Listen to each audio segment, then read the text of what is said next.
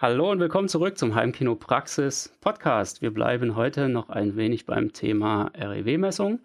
Wir werden uns heute etwas näher umschauen im Bereich Time Alignment. Warum ist Time Alignment so wichtig und warum sollte man das machen, wenn man mit REW-Messung anfängt? Mein Name ist Bert Kössler. Und hier ist Florian Schäfer. Und wir starten rein.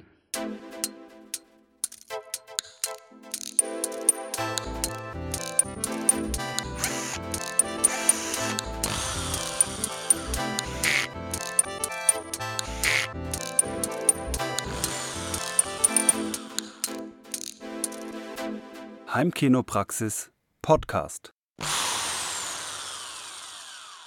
Ja, Time Alignment, zeitliche Einstellung, also nicht äh, Equalizer lauter leiser, sondern ähm, früher oder später des Signals. Äh, darum soll es diesmal gehen. Irgendwas ist heute komisch. Hast du irgendwas mit deiner Aufnahme verbockt? Du klingst so seltsam. Irgendwas mit der Zeit wird hier wohl nicht stimmen.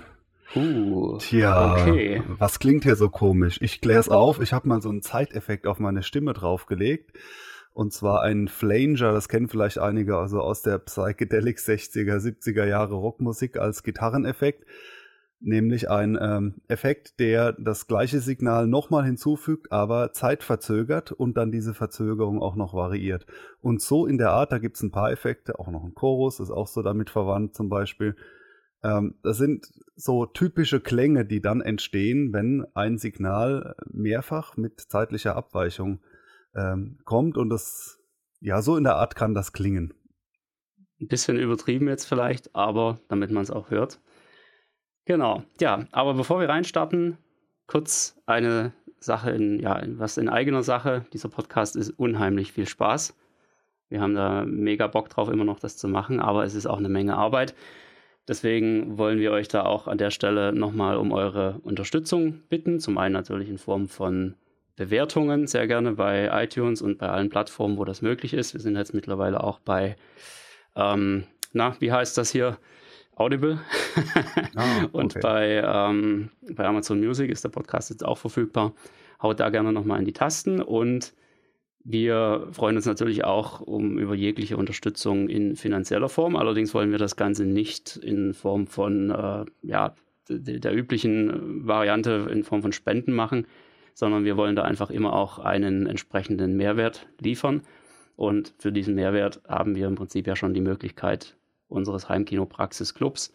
Das heißt, ihr könnt bei uns in den Heimkinopraxis-Club kommen und zwar im Prinzip auch schon einfach in das kleinste Paket, in das Basic-Paket für 2,99 pro Monat. Das ist in etwa auch Podcast-Spendengrößenordnung, wenn man sowas über Patreon oder wo auch immer machen würde, wie das bei anderen Podcasts so üblich ist. Das heißt, da habt ihr die Möglichkeit, hier einfach eine Kleinigkeit zurückzugeben und trotzdem noch was zu bekommen, nämlich den Zugang zu unserer VIP-Community und äh, da einfach nochmal zusätzliche Inhalte auch einfach ja, in, in die Hände zu bekommen. Wir haben ja da diverse Artikel, bei denen da auch einfach nochmal zusätzliche Infos geboten werden über das hinaus, was normalerweise frei verfügbar ist. Und genau das ist unsere Art, wie wir das Ganze machen wollen. Wir wollen immer ein bisschen Mehrwert geben. Deshalb freuen wir uns, wenn ihr da auch im kleinsten Paket schon in den Club kommt. So, aber jetzt starten wir durch. Das Thema Time Alignment. Warum ist denn überhaupt Time Alignment so wichtig? Warum müssen wir die Kanäle der einzelnen, also die einzelnen Lautsprecher, warum müssen wir das verzögern? Also in einem Spezialfall ist es vielleicht sogar verzichtbar bei einem Monokino. so. Hm. Aber, Nicht unser Thema. Ja, wir haben ja ganz viele Lautsprecher und damit äh, fängt das Elend dann an, äh, dass sie natürlich idealerweise alle super toll zusammenspielen, verschmelzen, dass dieses Signal da rumwandern kann und äh, ja, auch bei Stereo ist es vielleicht verzichtbar, weil Stereo, also zwei Lautsprecher, die stellt man ja üblicherweise so auf, dass sie absolut symmetrisch sind und damit ergibt sich normalerweise dann keine Abweichung vom linken zum rechten. Aber dann kommt natürlich im Heimkino noch der Center und hinten links und, und so weiter und dann noch oben Decke. Und spätestens da werden wohl nicht alle Lautsprecher im gleichen, selben Abstand sein. Und das ist mal äh, der erste Ansatz, äh, eben die Verzögerung identisch einzustellen, damit ein Signal, was nicht nur aus einem Lautsprecher rauskommt, sondern aus mehreren, äh, perfekt zusammengemischt wird und nicht eine Mischung aus, wie ihr es vorhin gehört habt, wie bei meiner Stimme, so eine, so eine verschobene Mischung, dann entstehen nämlich äh, am Hörplatz solche Effekte. Genau, jetzt ist es natürlich für die Stimme gar nicht mal unbedingt das große Problem, weil die ja überwiegend nur aus dem Center kommt und damit tritt ja. das gar nicht so auf. Aber wenn es natürlich zum einen jetzt irgendwelche Verschiebungen gibt, also eine Stimme wandert zum Beispiel von links nach rechts, zwischendurch auch mal über den Center, dann wird das Ganze interessant. Aber natürlich auch viel mehr bei Effekten, bei Musik, alles, was irgendwie eben aus mehreren Kanälen gleichzeitig kommt. Das ist der entscheidende Punkt daran. Damit ihr mal so ein bisschen eine Größenordnung bekommt, können wir kurz mal ein bisschen Mathe reinschmeißen. Ja, wir haben ja die Schallgeschwindigkeit mit 343 Metern pro Sekunde. Also so ungefähr, ist noch leicht abhängig von Raumtemperatur und solchen Sachen, aber im Groben ist es das, womit man immer rechnet. Und wenn man das Ganze jetzt runterbricht auf eine Millisekunde, also ein Tausendstel davon, dann kann man im Prinzip sagen, für ziemlich genau 34,3 Zentimeter braucht der Schall eine Millisekunde. Das heißt, von eurem, vom Lautsprecher bis zum Hörplatz wird das eine entsprechende Entfernung sein. Da kommen also schon ein paar Millisekunden zustande, wobei die eigentlich gar nicht mal wirklich relevant sind, sondern relevant sind eben die Unterschiede zwischen den Lautsprechern. Wenn der eine ein bisschen weiter weg steht, der eine ein bisschen näher dran, dann muss das eben ausgeglichen werden. Genau, ich rechne mal ein bisschen äh, weiter, um dann ein Gefühl zu, für zu bekommen, um von, von den Dimensionen, was enorm wichtig ist, weil hat ja nicht jeden Tag damit zu tun. Ein Frame eines Kinofilms sind ja typischerweise äh, 24 Bilder pro Sekunde. Das würde so in etwa äh, 40 Millisekunden dauern, also bis zum nächsten Frame von einem zum nächsten Frame. Das ist so in etwa die Größenordnung, in der wir jetzt so Lippensynchronitätsprobleme wahrnehmen. Also wenn man super geübt ist, vielleicht auch ein bisschen weniger. Aber so äh, ein Zehntel Frame, das kann man nicht mehr sehen, ob das lippensynchron ist oder nicht. Und andersrum gesagt, zwei, drei Frames ist äh, dann ganz eindeutig nicht mehr lippensynchron. Also so ein Frame ist so die Größenordnung, wo uns das beginnt zu stören, wenn was nicht lippensynchron ist. Das wären 40 Millisekunden. Und in dieser Zeit bewegt sich der Schall circa 14 Meter fort. Das heißt, wenn wir im, im Rahmen eines verschobenen Frames äh, Auslöschungen haben wollen, indem eine Sinusfrequenz halb verschoben drauf addiert wird und dann eben, dann schwingt einmal die Welle nach oben und einmal nach unten, Ergebnis Auslöschung, dann wären wir da im Bereich von 12 Hertz, also ganz, also noch unterhalb der Hörschwelle sogar, beziehungsweise die ersten Effekte treten dann eben ganz unten auf. Also wenn wir jetzt um, um Lippensynchronität und solche Verzögerungen reden, dann, dann sind wir da äh, in, in diesem Bereich unterwegs. Interessanter wird sehr häufig im Bereich Subwoofer-Übernahmefrequenz. Das wäre typischerweise zum Beispiel 80 Hertz. 80 Hertz heißt äh, 4 Meter Wellenlänge, das heißt maximale Auslöschung bei 2 Meter äh, Verschiebung. 1 Kilohertz 34 äh, Zentimeter äh, Wellenlänge und dann eine Auslöschung bei entsprechend der Hälfte. Das heißt, einfach mal um so ein Gefühl zu bekommen, diese Bassbereiche, Meter, einstellige Meterzahl an Wellenlänge und ähm, Zentimeterbereich sind dann die Höhen. Umgekehrt wenn jetzt ein deutliches Problem irgendwo im Bass ist oder in der Bassübernahmebereich und es gar nicht passt, dann würde es jetzt keinen Sinn machen zu sagen, ich glaube, das ist mal ein Zentimeter mehr.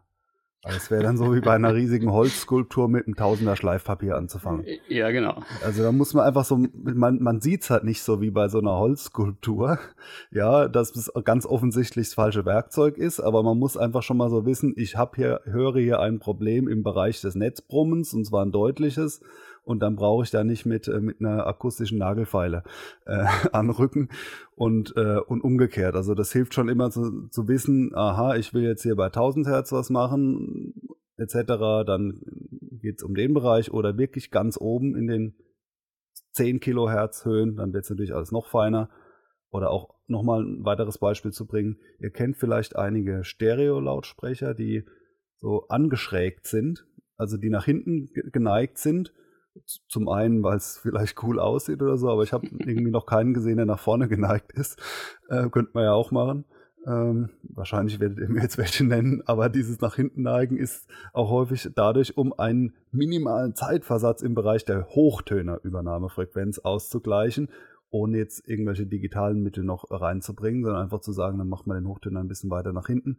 Aber ja. das ist den, dementsprechend eine Maßnahme, die ganz sicher überhaupt gar nicht in den Bässen zum Tragen kommen wird, sondern eben äh, im Bereich einige Kilohertz, wo wir bei den Zentimetern sind und eben wie gesagt Bassbereich Meter. Und natürlich, genau. wenn man feine Effekte im Bass einstellen will, dann sind wir vielleicht auch mal bei Zentimetern, aber eher bei 10, 20, 30 Zentimetern und also darunter, da ist schon, kann man machen, so ungefähr. Was ja dann wieder die Millisekunde ist, wenn wir von 30 Zentimetern sprechen, also in etwa. Genau. Ja. Und da merkt man schon, dass es dann oft auch viel feiner gar nicht einzustellen geht. Da kommen wir aber gleich nochmal drauf. Aber es, ist, es geht eben wirklich darum, dass es im Bassbereich eher wirklich um diese klassischen Auslöschungen geht, wo dann eben wirklich mal über den Frequenzbereich hinweg überhaupt nichts zu hören ist. Im schlimmsten Fall natürlich so im Bereich 60 Hertz. Und wohingegen im, im Mittelhochton haben wir dann eher so diese, diesen Klassiker Kammfilter, solche Sachen, also wo es einfach Überlagerungen gibt. Immer wieder mal eine Überlagerung, dann plötzlich wieder passt es wieder und dann bei der nächsten Frequenz wieder eine Überlagerung und dann haben wir so dieses Auf und Ab, was dann im Prinzip genau die Definition von einem Kammfilter eigentlich ist. Und ähm, das wollen wir halt nicht haben, weil es einfach ein bisschen doof klingen kann, wenn man es denn raushört, wenn man einmal weiß, wie es klingt. Und ein Kammfilter klingt, klingt, eben nicht so wie äh, ein äh, Equalizer zickzack, sondern hat so komische Effekte, also in die Richtung von dem, was ich am Anfang gehört habe mit meiner Stimme. Es klingt nicht nur wie eine, eine Auslöschung, kann man hier ein paar dB runter und hochziehen, dann ist wieder weg, sondern ein Kammfilter, das ist dann eben, ja, der, der wandert, also der, da ja Geräusche auch nicht immer genau auf einer Frequenz sind, sondern sich so hoch und runter bewegen, bewegen die sich dann immer in diesem Kampffilterbereich äh, hin und her und, und dieser Schnitt so, sorgt dann für, ein, ja, für so einen speziellen Effekt. Eigentlich ist es ja ein akustisches Moiré, oder? Hm. das wollen wir ja, lieber an der Stelle ja, nicht vertiefen, also aber ich glaube, so in sagen, etwa kann passt, man das ja. vergleichen. Ja, na gut. Jetzt wollen wir mal so ein bisschen darauf eingehen, ähm, was denn eigentlich jetzt tatsächlich Time Alignment beziehungsweise eben Delays einstellen bedeutet, weil Delay ist ja eine Sache. Das, womit wir es üblicherweise zu tun haben, wenn wir in unsere AV-Receiver reinschauen, ist ja eigentlich ja, ein, ein Abstand. Ja, wir haben also auf der einen Seite die, die Verzögerungszeit, das ist das, was man im Englischen als Delay eben bezeichnet. Und das, was unser AV-Receiver anzeigt, ist ein Abstand in Metern, der irgendwie so in normalerweise 5 cm Schritten verändert werden kann und der auch schon durch die Einmessung normalerweise einigermaßen richtig eingestellt wird. Und das sind einfach ein bisschen, da muss man sagen, das, das kann ein bisschen verwirrend sein, wenn man da einsteigt oder wenn man zum Beispiel auch von älteren Geräten auf die aktuellen rüber switcht. Denn früher war das nämlich einfach überhaupt noch nicht üblich, dass man da Meter angeben konnte, sondern man konnte eben für jeden Kanal eine Verzögerungszeit in Millisekunden angeben. Und naja, genau das ist ehrlich gesagt auch das, was im Endeffekt auch heute noch passiert, im Hintergrund. Nur man muss ein bisschen umdenken. Man kann sich das Ganze relativ einfach vorstellen. Wenn wir einen, sagen wir mal, wir hätten jetzt einfach nur ein Stereo-Setup und der, der eine Lautsprecher würde viel weiter wegstehen als der andere, dann müsste der Schall von dem viel früher losgeschickt werden, damit er im gleichen Moment äh, praktisch dann also schon mal diesen Weg zurückgelegt hat, bis dann der andere Lautsprecher auch noch einsteigen kann. Und genau das ist letztendlich dieser Ausgleich, also die Differenz zwischen zwei Lautsprechern, das ist die Verzögerungszeit. Und das macht eben der AV-Receiver heute komplett selbstständig. Das heißt, da sagt man einfach, der eine Lautsprecher ist so weit weg, der andere Lautsprecher ist so weit weg. Und dann rechnet er automatisch aus, was ist die Differenz zwischen diesen beiden und wie muss dann im Hintergrund die Verzögerungszeit entsprechend eingestellt sein. Das heißt, da sollte man sich ja. nicht verwirren lassen typisches äh, Anwendungsbeispiel dafür so im Extrem wäre dann auch sowas wie Lautsprecher in der Kirche oder bei manchen äh, Open-Air-Sachen, also wo, wo die, die Zuhörer sich dann von vorne nach hinten staffeln und man da mehrere Stützlautsprecher anbringt und da werden die, ähm, ja, die hinteren früher losgeschickt quasi und, und die anderen früher, damit eben die Schallwellen äh, zeitgleich ankommen und man nicht dieses, dieses Echo-Gewabere äh, da hat. Und dann, man kann es ja nicht oft genug erwähnen, man kann das ausgleichen digital, weil das alles, was digital in Kabeln und so passiert, das ist Lichtgeschwindigkeit äh, und die Lichtgeschwindigkeit oder Elektronengeschwindigkeit, die ist, kann man sich merken, nicht haargenau, aber ziemlich genau eine Million Mal schneller und dementsprechend äh, brauchen wir jetzt nicht drei Meter Kabel auch noch mit drei Meter Luftdelay irgendwie versuchen zu verwechseln, sondern die spielen vergleichsweise für den, fürs Delay überhaupt keine Rolle, die ist in Länge der Kabel. Genau, bevor wir jetzt gleich wieder die, ähm, die Physiker auf den Plan rufen. Es ist tatsächlich nicht Lichtgeschwindigkeit, es ist irgendwie, glaube ich, so ein knappes Drittel oder sowas davon. Aber es ist immer noch verdammt schnell und ihr werdet den Unterschied nicht merken, ob euer Kabel jetzt irgendwie einen Meter länger ist oder so das spielt da also tatsächlich das muss so ich jetzt nachher mal nachgucken, weil da ich bin der Meinung, ja. das ist nicht, nicht ein Drittel, es ist irgendwie, ja. es ist so, so eher im Bereich von 90 Prozent oder sowas, also nicht, nicht äh, ne, ein Drittel da. Ja, ich, ich, weiß es ehrlich gesagt auch nicht genau, äh, muss man aber auch überhaupt nicht genau wissen, weil es ist immer noch schnell und ganz ehrlich, wenn ich so schnell mit meinem Fahrrad fahren könnte, wäre ich schon echt äh, happy, weil dann wäre ich ganz schnell von A nach B gekommen. Ähm, ja, äh, nagel uns nicht drauf fest, ähm, wir sind auch keine Physiker, aber es spielt schlicht und einfach keine Rolle an der Stelle. Alle anderen Sachen sind da wesentlich wichtiger und da kommen wir auch im Prinzip schon ganz schnell in so eine Ecke rein, ähm, wo wir eine kleine Warnung aussprechen müssen. Wir haben dazu auch schon ein YouTube-Video und ich finde es auch da wahnsinnig interessant, was da für tolle Kommentare dann immer wieder unten drunter kommen. Ähm, ja, das Thema ist schlicht und einfach, sollte man eigentlich jetzt diese Abstände, die der AV-Receiver gemessen hat, irgendwie noch korrigieren. Speziell auch, sollte man diese Abstände mit einem ja, Meterstab oder mit Laser oder was auch immer nachmessen und schauen, ob die auch wirklich richtig sind. Da müssen wir ganz klar sagen, nö, oder? Also kontrollieren darf man natürlich immer, aber man sollte es dann nicht sofort auf diesen Wert verstellen. Also angenommen, da, da äh, gemessen ist jetzt mit dem Maßband 3,20 Meter und der AV-Receiver sagt 4,70 Meter. Da ist eine Skepsis angebracht und dann besteht da womöglich irgendwo ein Problem. Aber ja. wenn da jetzt äh, der Abstand 3,20 Meter ist und der, äh, der Receiver sagt 3,50 Meter, dann hat der äh, wahrscheinlich im akustischen Sinne recht, weil der Schall ja zum einen direkt auf den Hörplatz geht und zum anderen zur Rückwand in andere Ecken und sich dann wieder überlagert und dann gegebenenfalls etwas länger braucht und das wird eben bei der Auswertung des Schalls mit einbezogen und so gesehen brauchen wir jetzt nicht irgendwie auf den Hochtöner äh, den, das Maßband halten und sagen, da ist es aber. Es sollte theoretisch so sein, dass wenn äh, die Rückwand extrem bedämpft ist und alle anderen Faktoren ausgeschlossen sind, dass die Werte umso mehr übereinstimmen. Aber in, in typischen ja. Wohnraumsituationen mit Ecke, mit blanker Wand und äh, da kann es dann hier und da mal länger dauern, aber man kann natürlich mal messen und sich dann fragen, warum es so ist, aber dann blind aufs Maßband einstellen würde ich nicht machen. Genau, das ist äh, letztendlich auch ein Effekt, den man immer wieder bemerkt. In akustisch sehr gut optimierten Räumen stimmen diese Maße normalerweise ziemlich genau. Wohingegen, wenn es jetzt irgendwie wirklich ein Wohnzimmer ist, am besten auch mit einer dicken Glasfront auf der einen Seite und offen in die andere Richtung, da passieren einfach Sachen, die kann man dann nicht mehr so richtig nachvollziehen. Zum einen kann es da natürlich schon sein, dass sich der AV-Receiver da auch mal vermisst, beziehungsweise das Ergebnis falsch interpretiert. Aber trotzdem, was er letztendlich macht, ist eben, er misst die, ja, die, die akustische Verzögerung. Er misst eigentlich nicht den Abstand im Raum, sondern er misst eine akustische Verzögerung, die angebracht ist, um alle Lautsprecher auf das gleiche Level zu bringen. Also das heißt, äh, zum gleichen Zeitpunkt den Schall am Hörplatz eintreffen zu lassen. Das kann eben da durchaus auch einfach mal abweichen. Was natürlich auch noch hinzukommt, sind mögliche Delays, die irgendwo auf dem Weg dazwischen passieren.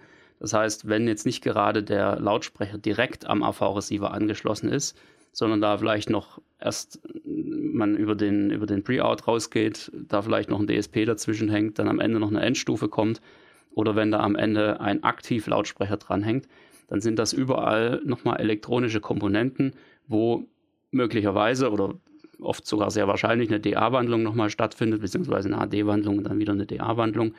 Da können Verzögerungen reinkommen, durch die ganze Elektronik können Verzögerungen reinkommen. Insbesondere durch ein DSP kann das natürlich sogar beabsichtigt sein, dass da nochmal was verzögert wird. Und all das wird letztendlich eben mit rein interpretiert und dann gewissermaßen wieder rausgerechnet und dadurch kann eben einfach ein völlig anderer Abstand äh, zustande kommen, was da angezeigt wird. Denn, wie gesagt, das, was da angezeigt wird, sind eben nicht wirklich jetzt die Meter, sondern es ist eben einfach die Verzögerungszeit, die sich aus der Messung ergeben hat und diese dann umgerechnet in Meter, damit wir als, sagen wir mal, unbedarfte Anwender ähm, irgendwas haben, was wir verstehen. Das muss man wirklich auch ganz klar mal so sagen. Es wird eben ent professionalisiert. Gibt es dieses Wort? Keine Ahnung. Man ja, so in etwa. Man versteht es, das ist schon mal gut. genau, ja, also deswegen, äh, wenn ihr nicht gerade wirklich damit ähm, mit professionelleren Messungen da einsteigen könnt und das wirklich prüfen könnt, wie lange der Schall jetzt wirklich unterwegs ist, dann lasst den AV-Receiver machen und vertraut da einfach mal drauf, dass der es richtig macht. Wo es nochmal ein bisschen anderes Thema ist, ist natürlich der, der Subwoofer. Na, da werdet ihr auch mit hoher Wahrscheinlichkeit eher diese Abstandsabweichungen feststellen. Also dass das eben, dass der Subwoofer vielleicht drei Meter entfernt steht, aber der sagt trotzdem irgendwas von vier oder fünf Metern. Auch da, wenn ihr es nicht besser einstellen könnt, aus eigener Erfahrung, aus eigenem Wissen, dann lieber die Finger davon lassen, denn das ist definitiv nicht ungewöhnlich, dass es so ist. Und da ist es auch kein Drama, wenn manche Geräte, weiß jetzt nicht haargenau, welche ältere, günstigere, jetzt mal nicht ein Zentimeter äh, Einstellmöglichkeiten haben, weil Subwoofer-Frequenzen, äh, die, die kann man auch mit 5 cm Abstand äh, korrigieren, sollte Kann reichen. man noch sehr gut machen. Ja, also genau. deutlich hörbare Fehler, wenn die dann auftreten, dann haben die mal nichts mit fehlenden äh, 4 cm äh, Ausgleich zu tun, sondern mit anderen Dingen. ja, genau. Wie war das? 20 Hertz, 17 Meter, ne? sowas in der Richtung. ja, ja, da haben wir schon ordentlich was äh, zu tun. Ja, Praxistipp vielleicht noch an der Stelle. Das äh, ist auch eine Sache, da, also es relativiert jetzt so ein bisschen das, was ich gerade gesagt habe, also lieber die Finger von diesen gemessenen Abständen lassen. Wo man aber durchaus mal eingreifen kann, ist so, sind so spezielle Fälle, wo man einfach merkt, okay, das liegt jetzt hier wahrscheinlich nicht irgendwie am Raum, dass hier ein unterschiedlicher Abstand dabei rauskommt, sondern das muss irgendwelche andere Gründe haben. Und zwar immer dann, wenn euer Raum zum einen natürlich schon ein bisschen akustisch optimiert ist, zumindest mal die Reflexionspunkte, und wenn das Ganze wirklich symmetrisch aufgebaut ist. Das heißt, wenn nicht irgendwie der Raum in eine Richtung offen ist und auf der anderen Seite eine Wand kommt, wenn auch wirklich die Lautsprecher symmetrisch im Raum stehen. Das heißt, wenn eigentlich alles passen müsste und dann noch ein unterschiedlicher Abstand rauskommt, das sind dann oftmals nur wirklich so 5 cm, maximal 10, dann könnt ihr davon ausgehen, dass wahrscheinlich einfach nur das Messmikrofon nicht exakt mittig im Raum positioniert war, sondern zwei Zentimeter zu weit links oder zu weit rechts. Und dadurch kommt eben schon dieser gemessene Unterschied zustande, dass eben beispielsweise der eine Surround-Lautsprecher auf, sagen wir mal, 1,60 Meter gemessen wurde, der andere auf 1,55 Meter. Obwohl es wirklich eigentlich alles passen muss mit der Symmetrie. Wenn dieser Fall mal wirklich eintritt, dann könnt ihr sehr gerne innerhalb der jeweiligen Lautsprecherpaare das Ganze angleichen. Also beispielsweise sagen, jetzt sind eben beide Surround-Lautsprecher bei einem Meter 60 oder Meter 55, was dann vielleicht auch besser hinkommt mit eurer äh, mit euren Raumdimensionen oder beide Surround Backs, eventuell auch beide Fronts. Eben wie gesagt, wenn es da keine akustischen Asymmetrien gibt, wie eine Tür oder sowas, da kann man durchaus mal eingreifen und das Ganze anpassen, um einfach so diese, diese Messungenauigkeiten rauszubekommen. Das ist immer eine ganz gute Möglichkeit, aber ansonsten, ja, übertreibt es damit nicht.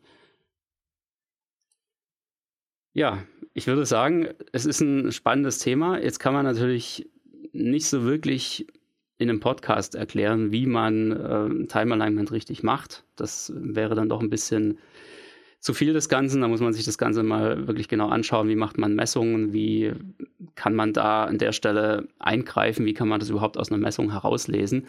Das haben wir ja letztes Mal auch schon so ein bisschen ähm, angesprochen, das Thema.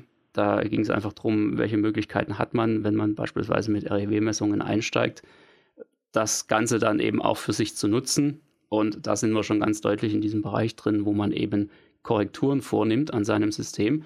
Das kann eben durchaus sehr interessant sein, insbesondere dann, wenn der Raum akustisch noch nicht hundertprozentig optimiert ist.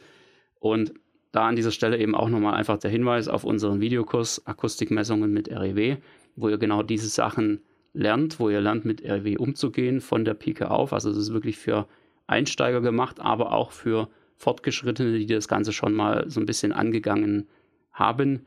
Und da lernt ihr unter anderem eben auch das Thema Time Alignment mit REW richtig zu machen. Und das ist ein sehr interessantes Thema, insbesondere wenn es dann natürlich in Richtung Subwoofer geht, wo man auch nochmal ja, da einiges rausholen kann an dieser Stelle. Deshalb schaut euch das gerne mal an. Ihr findet das Ganze unter heimkino-praxis.de slash akademie. Dort sind alle unsere Videokurse zu sehen, speziell auch der REW-Kurs und dann könnt ihr euch da auf diese Weise wirklich optimal in dieses Thema reinarbeiten. Ja, eine Sache habe ich noch. Hab, ich habe jetzt doch ein, ein No-Go gemacht. Ich, ich äh, gelobe Wässerung und zwar, weil es mich so irritiert hat, diese Lichtgeschwindigkeitssache. Ich habe es schnell nachgeschaut und wir hatten da beide ein Stück weit recht. Also irgendwas mit, mit Drittel hast du dir richtig gemerkt. Es ist aber nur ein Drittel langsamer. Ähm, also sein, äh, ja. ja. weil ähm, im, in Kupfer. Ja, dann ist natürlich die Frage, in was für einem Kabel die Elektronen sich bewegen. Also genau, ja, wer gut aufgepasst hat, weiß, die Elektronen bewegen sich ja ganz langsam, aber auf der einen Seite wird eins reingesteckt, auf der anderen Seite fällt eins raus. Dadurch ergibt sich dann auch eine Geschwindigkeit der Signalübertragung und die ist äh, 200.000 Dings da, Meter, Meter pro Sekunde. Äh, Kilometer pro Sekunde ja, und, Kilometer, und, und 300.000 genau, wäre dann der Bereich der Lichtgeschwindigkeit, der dann in Vakuum ja. zu erzielen wäre. Also es besteht schon wohl eine inhaltliche Verwandtschaft, aber ähm, naja, aber nichtsdestotrotz ein Faktor eine Million, ja, also oder oder ähm, 700.000 von mir aus oder wie viel es da noch ist an, an Unterschied. Sprich, man kann die üblichen Längen von 10, 20 Metern, äh, was das angeht, in aller Regel komplett vernachlässigen, sondern da kommen ja. Delays woanders her, weil da wären wir dann in Millimetern oder noch weniger Abweichung, die, die so eine, eine ganze Kabeltrommel ja. bewirken würde. Ich glaube, da reichen auch schon die, die Mikrometersekunden nicht mehr, also äh, die, die Mikrosekunden meine ich. Das ist dann auch schon, ja. man kann es schlicht und einfach auch gar nicht mehr einstellen am Ende, also von daher ist es witzlos. Ja, Super, das ist doch schön, dass wir hier live im Podcast gleich nochmal googeln können. Ja, ansonsten wollen wir sowas natürlich minimieren. Ich finde es ja an sich ein No-Go, aber ja. habe ich jetzt, ich konnte da jetzt nicht mehr. Völlig in naja, Ordnung. Okay. Deswegen machen wir das Ganze ja. Super, da kommen wir zum Filmtipp.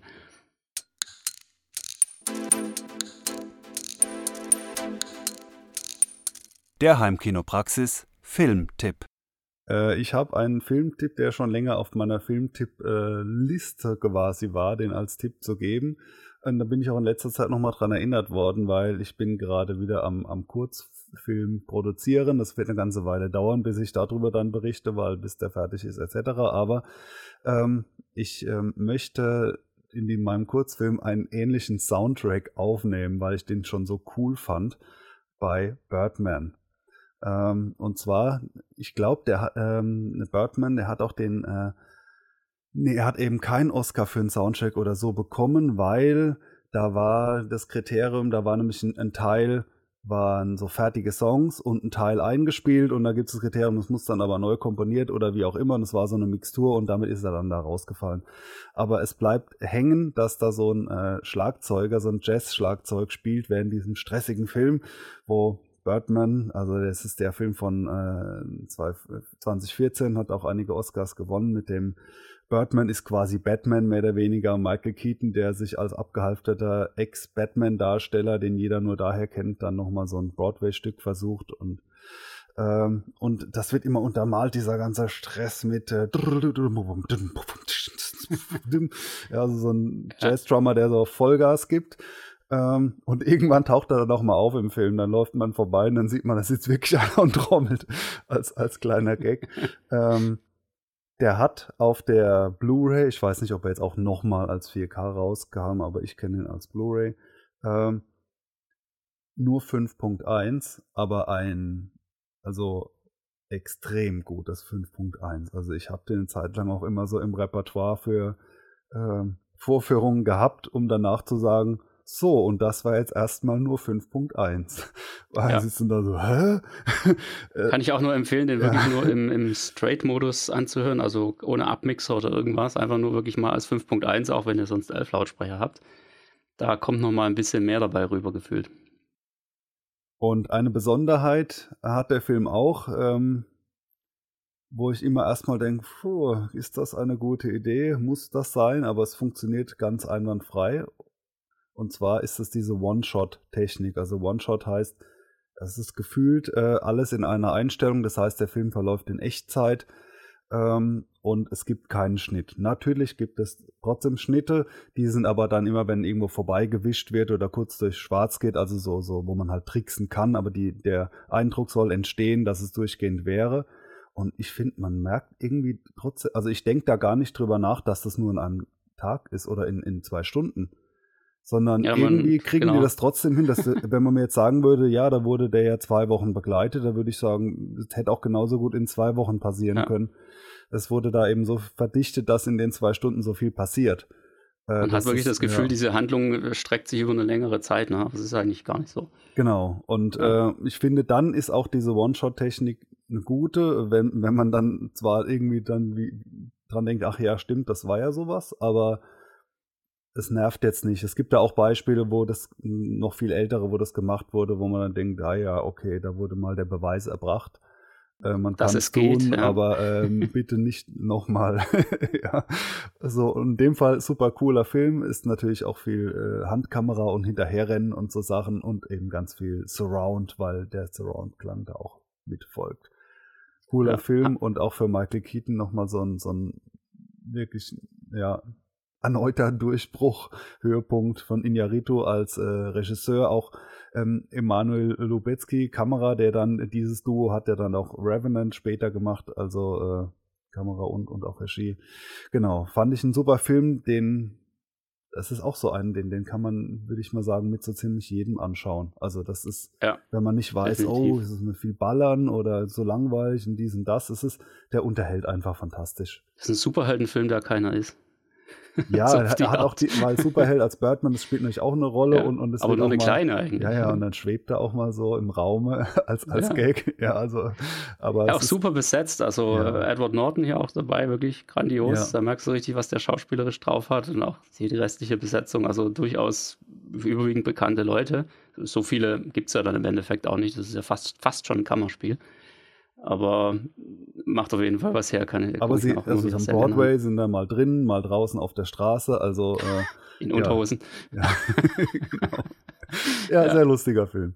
Und dazu habe ich jetzt noch so einen äh, äh, Dreier-Tipp gewissermaßen, also um beim Thema One-Shot zu bleiben. Wer diese Filme noch nicht gesehen haben sollte, soll das ebenfalls nachholen. Ein Jahr später kam ein deutscher Film namens Victoria, wo es über, um einen Banküberfall geht und da bot sich dann auch die Echtzeit Sache an, so äh, wie sollte es anders sein? Es missglückt mehr oder weniger und äh, die zwei Stunden von Banküberfall bis danach, die äh, sind dann auch sehr turbulent und da passt auch dieses Handkamera One-Shot ziemlich gut dazu. Äh, deutscher Spielfilm, Victoria mit äh, C geschrieben und ähm, Regie Sebastian Schipper. Ähm, Frederik Lau spielt zum Beispiel mit, das wäre jetzt einer, der mir äh, namentlich auf jeden Fall auch was sagt, aber die anderen kennt man mindestens auch vom Sehen. Ähm, Laia Costa, Franz Rogowski spielt mit und diverse andere. Und ich finde es durchaus ein, Highlight des deutschen Films auch geworden. Mal ein bisschen anderer Einsatz der, der One-Shot-Technik. Also ähm, da, wo es sich eben auch anbietet, um diese ähm, ja, äh, Dramatik und, und den, den hohen Puls rüberzubringen, wobei es ja in, in Birdman auch so ein bisschen ist, nur eben dort lustiger. Und der dritte im Bunde, ich vermute, ihr habt ihn alle gesehen, werde ich nicht lang ausholen, 1917. Der ähm, ist von 2019 äh, und äh, diverseste Oscars, Erster Weltkrieg und da hat man eben nicht die, die Wackel-One-Shot-Technik, sondern da ist es eher smooth. Ich weiß gar nicht, ob da auch mal Handkamera so ein bisschen zum Einsatz kommt, aber im Wesentlichen Ja. schwebt und gleitet die dadurch. Also da gibt's viel mehr diese Kransequenzen und Steadicam und hinterher schweben, äh, aber auch ist auch genauso wie die anderen ein One-Shot-Film, der natürlich genauso seine 10 oder wie viel Schnittpunkte hat, die aber nicht wahrgenommen werden sollen. Der hat Und, aber einen ja. Schnitt drin, der Film. Hat er einen echten Schnitt mal, okay. Ja, da diese eine Stelle, wo er dann mal irgendwie ohnmächtig wird und dann Stimmt, erst ja, ja, Stunden er, später er, er wieder wacht aufwacht. dann in dieser das- Ruine dann Uh. wieder auf. Okay, ja. Aber das äh, ja, gehört einfach zur Handlung. Sehr gut. Ja, wieder viele schöne Filmtipps für alle, die diese Filme noch nicht gesehen haben, unbedingt mal zugreifen. Und ja, wir hören uns in zwei Wochen wieder. Da werden wir das Thema RW nochmal noch mal von, von der dritten Seite beleuchten, da auch nochmal uns einen schönen Schnapper rauspicken. Das wird definitiv auch nochmal sehr interessant werden. Deshalb seid gespannt und wie gesagt, gebt uns gerne eine schöne Bewertung oder kommentiert unter diesem Podcast, wenn euch irgendwas dazu interessiert. Und ja, dann hören wir uns kommt in zwei in Wochen Club wieder. Einmal. Schaut euch mal an. Definitiv. Sehr schön. Dann bis in zwei Wochen. Macht's gut. Bis dann. Tschüss.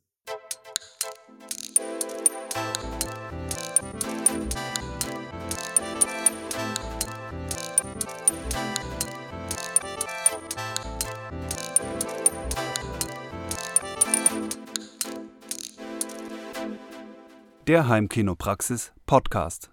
Präsentiert von www.heimkino-praxis.de